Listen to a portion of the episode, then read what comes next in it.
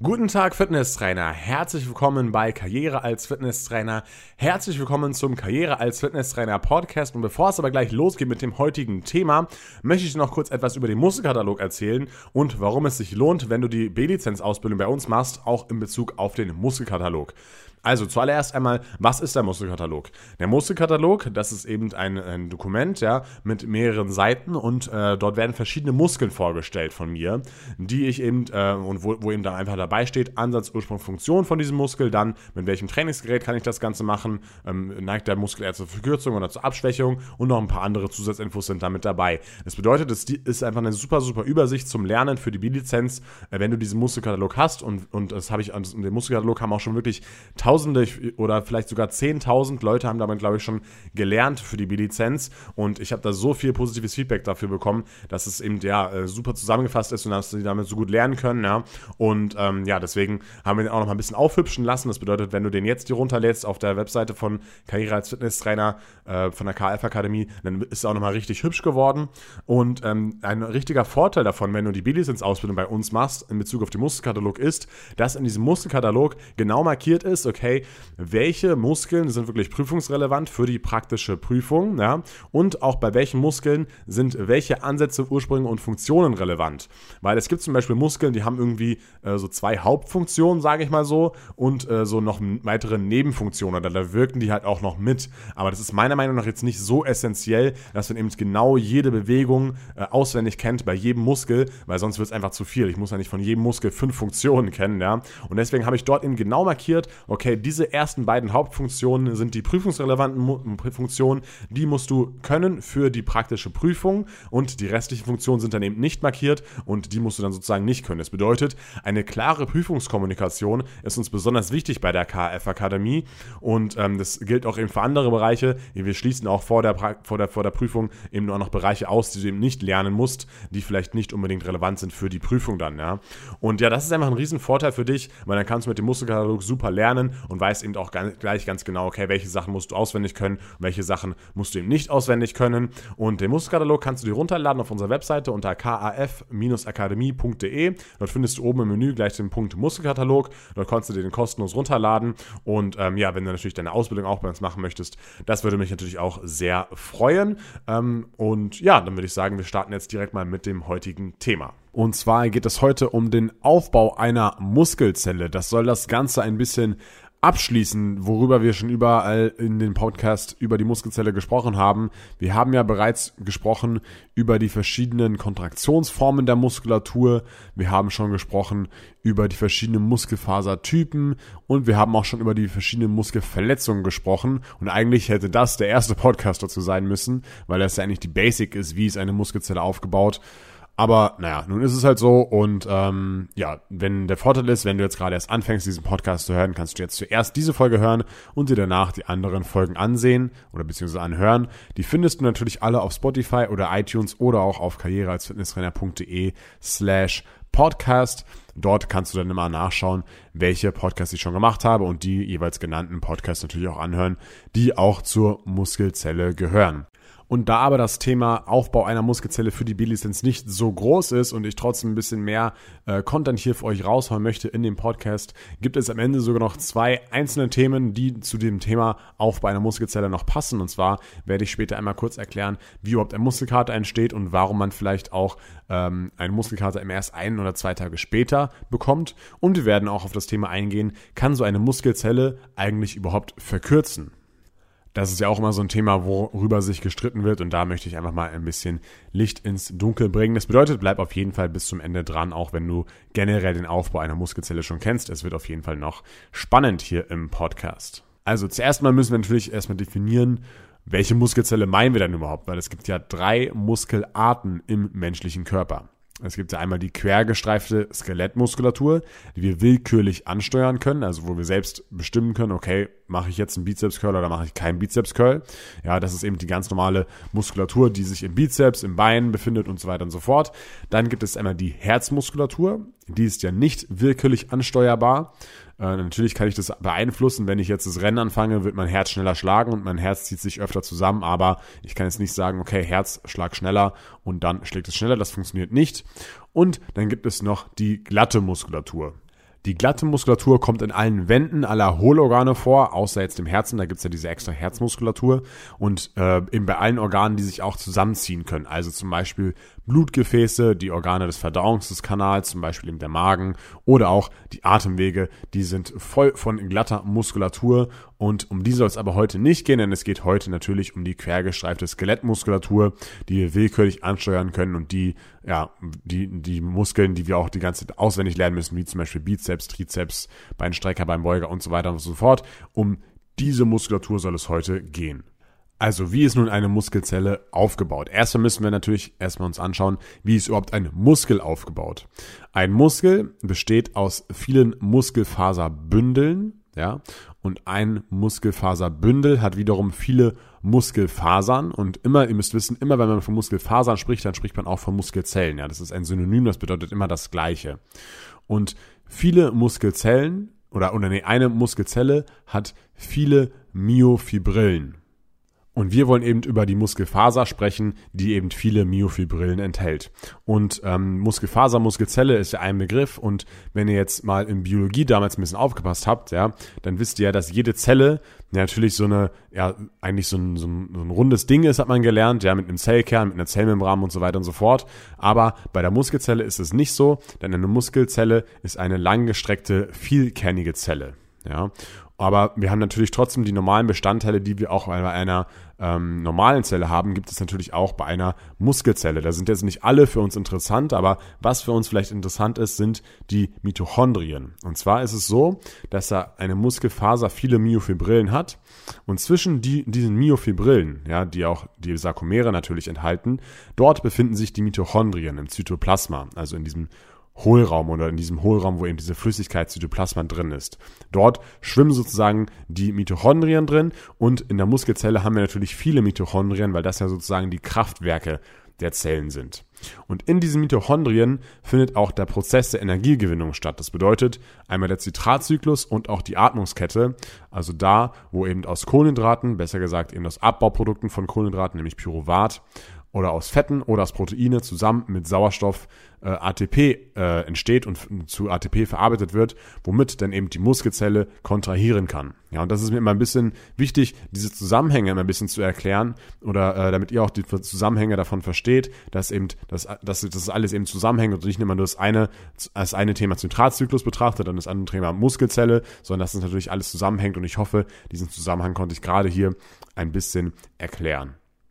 So, um aber jetzt genau den Aufbau einer Muskelzelle zu verstehen, müssen wir uns die Myofibrillen mal genauer ansehen.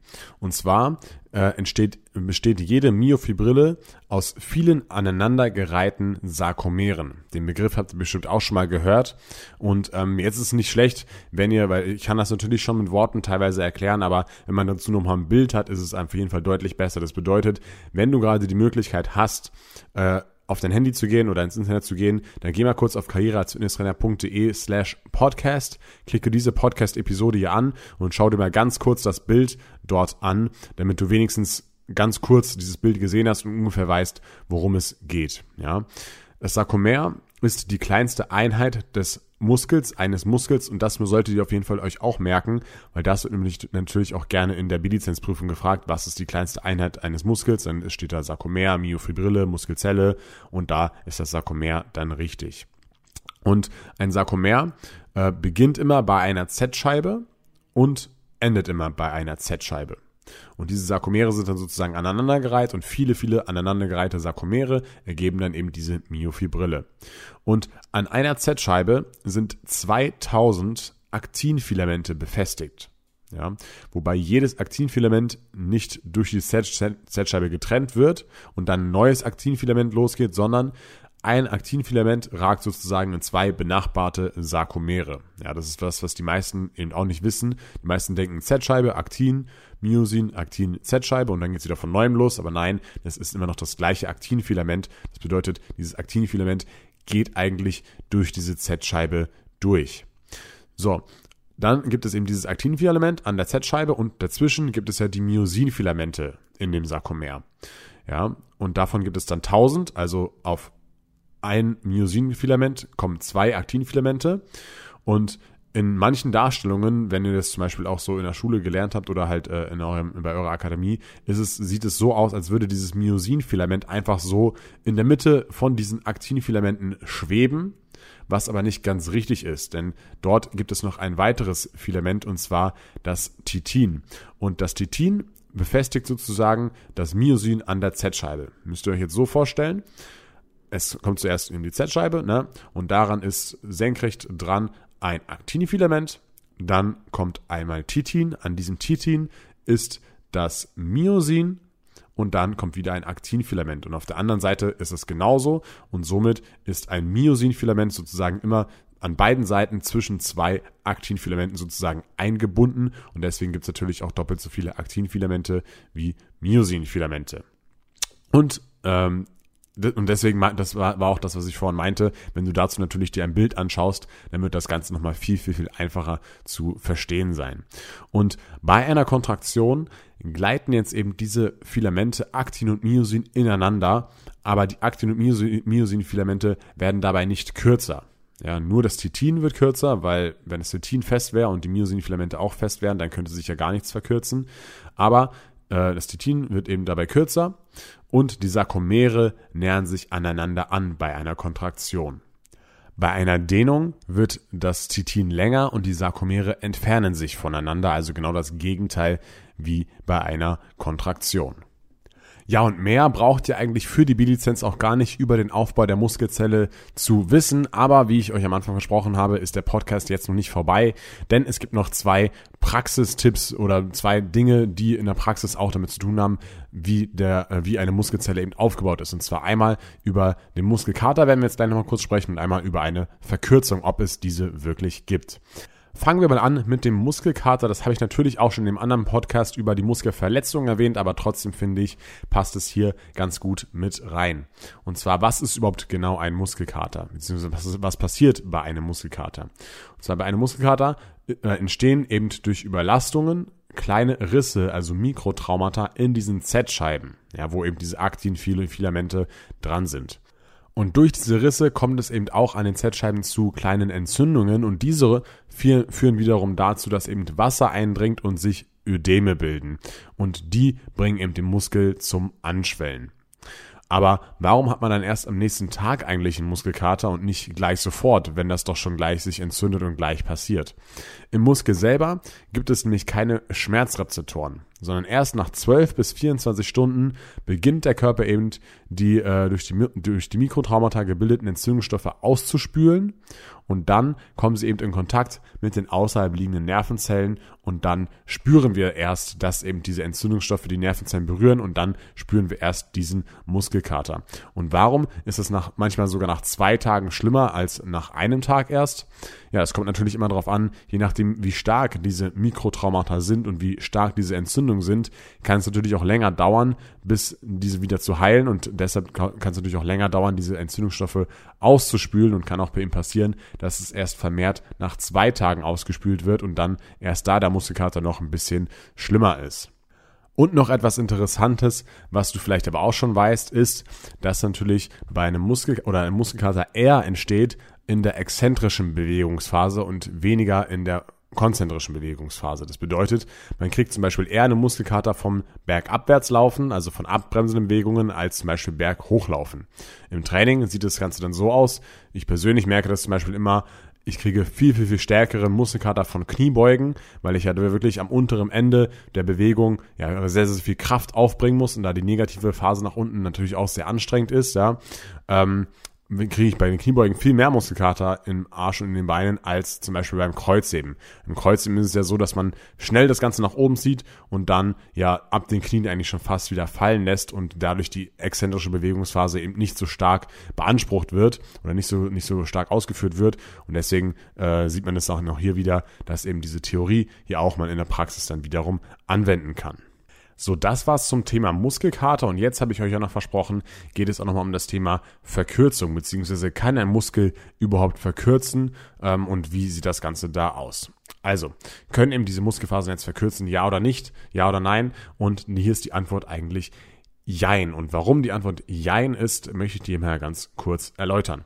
Und zwar, grundsätzlich behalten natürlich die Muskelfasern und die Muskulatur ihren Ansatz und ihren Ursprung bei. Daher können sie eigentlich gar nicht so gesehen kürzer werden. Ja, sie gehen trotzdem noch, also der Bizeps geht zum Beispiel trotzdem noch über die Sehne, ähm, setzt er an der Speiche an und ähm, der lange und der kurze Kopf gehen trotzdem noch entweder zum Rahmenstammbefortsatz oder ins Schultergelenk rein. Aber was passiert dann trotzdem da genau im Körper, möchte ich dir kurz erklären. Und zwar, der Körper Vielleicht hast du das ja auch schon gelernt, der passt sich immer an alles an. Zum Beispiel beim Muskeltraining, wenn ich jetzt den Muskel trainiere und ständig diese Risse in den Z-Scheiben habe und immer einen Hypertrophie-Reiz setze, dann wird der Muskel stärker, äh, er wächst in der Dicke und äh, ich kann das nächste Mal dann mehr Gewicht bewegen. Oder zum Beispiel auch, wenn ich jetzt bettlägerig würde, werde, das bedeutet, ich kann den ganzen Tag nur im Bett liegen, dann passt der Körper sich darauf, daran auch an und der baut eben extrem Muskeln ab, weil er natürlich auch äh, ja, äh, viel Energie braucht, um diese Muskulatur aufrechtzuerhalten ja, diese Masse der Muskulatur. Und deswegen baut er die Muskulatur ab. Und wenn ich dann wieder nach irgendwie einer langen Zeit Bettlägerigkeit aufstehen möchte, bin ich total wackelig auf den Beinen, weil meine Muskeln sich eben so stark zurückgebildet haben. Oder natürlich beim Ausdauertraining, da entstehen natürlich auch Anpassungsprozesse auf das Herz zum Beispiel und natürlich noch ganz viele andere, aber zum Beispiel auf das Herz. Herz wird auch größer und kräftiger und ist deshalb auch leistungsfähiger. Und so passen, wie, wie sich alle Systeme im Körper eben anpassen, so passen, passt sich natürlich auch die Muskulatur und die Muskelfaser an die Gegebenheiten an. Und zwar an die tägliche Bewegung und an die tägliche Haltung. So, wenn wir jetzt aber den ganzen Tag sitzen, ja, dann ist natürlich der Hüftbeuger, der Beinbeuger oder zum Beispiel auch die Brustmuskulatur, wenn wir jetzt zum Beispiel am Schreibtisch sitzen und die Schulter nach vorne gezogen ist die ganze Zeit, sind diese Muskeln die ganze Zeit in einer zusammengezogenen Haltung. Ja, das bedeutet, die Sarkomere sind nicht in ihrer normalen Haltung, wie wenn man stehen würde, sondern die sind eben näher beieinander. So, und dann denkt sich der Körper, okay, die aufrechte Haltung ist wohl nicht die Normalität, sondern eben diese zusammengezogene bzw. sitzende Haltung ist wohl die Normalität. Ja, und wenn wir jetzt das Ganze betrachten, wenn sich ein Mensch jetzt mit der aber total gesund ist und eigentlich keine sitzende Tätigkeit hat und keine verkürzte Muskulatur sozusagen, ja, wenn der sich dehnt, dann wird natürlich irgendwann sich ein Schmerz einstellen. Ja, das ist auch nur ein Schutzmechanismus des Körpers, der sagt, oh, da ist eine Position, die nehme ich nicht so oft ein, die ist ungewohnt, da sende ich lieber mein Schmerzsignal, so, dann kann nichts Schlimmeres passieren und ich kann mich auch nicht verletzen. Das bedeutet, ich kann mich nicht sozusagen überdehnen, überstrecken. Ja, bei einem normalen Menschen oder der eben nicht viel sitzt, bei dem funktioniert das natürlich einwandfrei. Wenn wir jetzt aber jemanden haben, der eben viel sitzt und äh, wo sich der Körper schon daran gewöhnt hat, sozusagen in dieser sitzenden Position zu sein, ja, äh, dann äh, ist es so, wenn er jetzt den ganzen Tag sitzt und natürlich aufsteht, dann ist natürlich klar, dann äh, gehen die Sarkomere wieder auseinander und gehen wieder in ihre ursprüngliche Position zurück. Aber das, das, und das ist natürlich auch eine Position, die der Körper kennt, wenn ich jetzt zum Beispiel aufstehe und irgendwo hingehe oder sowas. Aber wenn ich mich jetzt zum Beispiel dehnen möchte, zum Beispiel, ich nehme jetzt die Hände, lasse die Beine durchgestreckt und will damit meine Füße berühren, ja, dann setzt eben dieser Schmerz, dieser Schutzmechanismus des Körpers, ja, viel, viel, viel früher ein, da ja der Körper hauptsächlich eher diese zusammengezogenen Sarkomere kennt, diese zusammengezogene Haltung der zum Beispiel Beinbeuger kennt und sich daran angepasst hat und diese Dehnung eben sehr, sehr, sehr weit weg ist von dieser zusammengezogenen Haltung. Ich hoffe, man kann es so ein bisschen nachvollziehen, ja. Und das ist es eben, was die ganzen Leute als Verkürzung bezeichnen. Ja, dieser früher einsetzende Dehnschmerz, weil sich die Sarkomere eben an diese verkürzte Haltung angepasst haben und davon ausgehen, okay, ja, das ist meine natürliche Haltung. Und das bedeutet jetzt, der Muskel wird nicht direkt kürzer, aber das, was diese ganzen Leute, die immer von Verkürzung sprechen, damit meinen, das bedeutet natürlich unbeweglicher, ja, und solche Sachen. Das findet natürlich trotzdem statt, aber hat eben einen anderen Grund und nicht den Grund, dass die Muskeln kürzer werden, sondern dass eben dieser Dehnschmerz, dieser Dehnreiz einfach viel, viel, viel weiter, äh, viel, viel früher einsetzt als bei normalen Menschen, die eben nicht so viel sitzen. So, ich hoffe, ich konnte dir mit diesen zwei Bonusthemen Muskelkater und Verkürzung ein bisschen die Augen öffnen und du hast da noch ein bisschen mehr mitnehmen können als einfach nur jetzt vom Aufbau einer Muskelzelle. Ich hoffe natürlich trotzdem, dass dir dieser Podcast gefallen hat. Ähm, und ja, wenn, du, wenn diesen, generell dieser Podcast gefällt, dann freue ich mich natürlich auch, auf eine Bewertung bei iTunes. Dann rankt der äh, Podcast ein bisschen höher bei iTunes. Also, wir sehen uns, beziehungsweise wir hören uns in zwei Wochen wieder am Montag um 7 Uhr morgens oder wir sehen uns morgen im Video um 17 Uhr auf YouTube. Bis dann, dein Team Kinalzig, Karriere als Fitnesstrainer und ciao.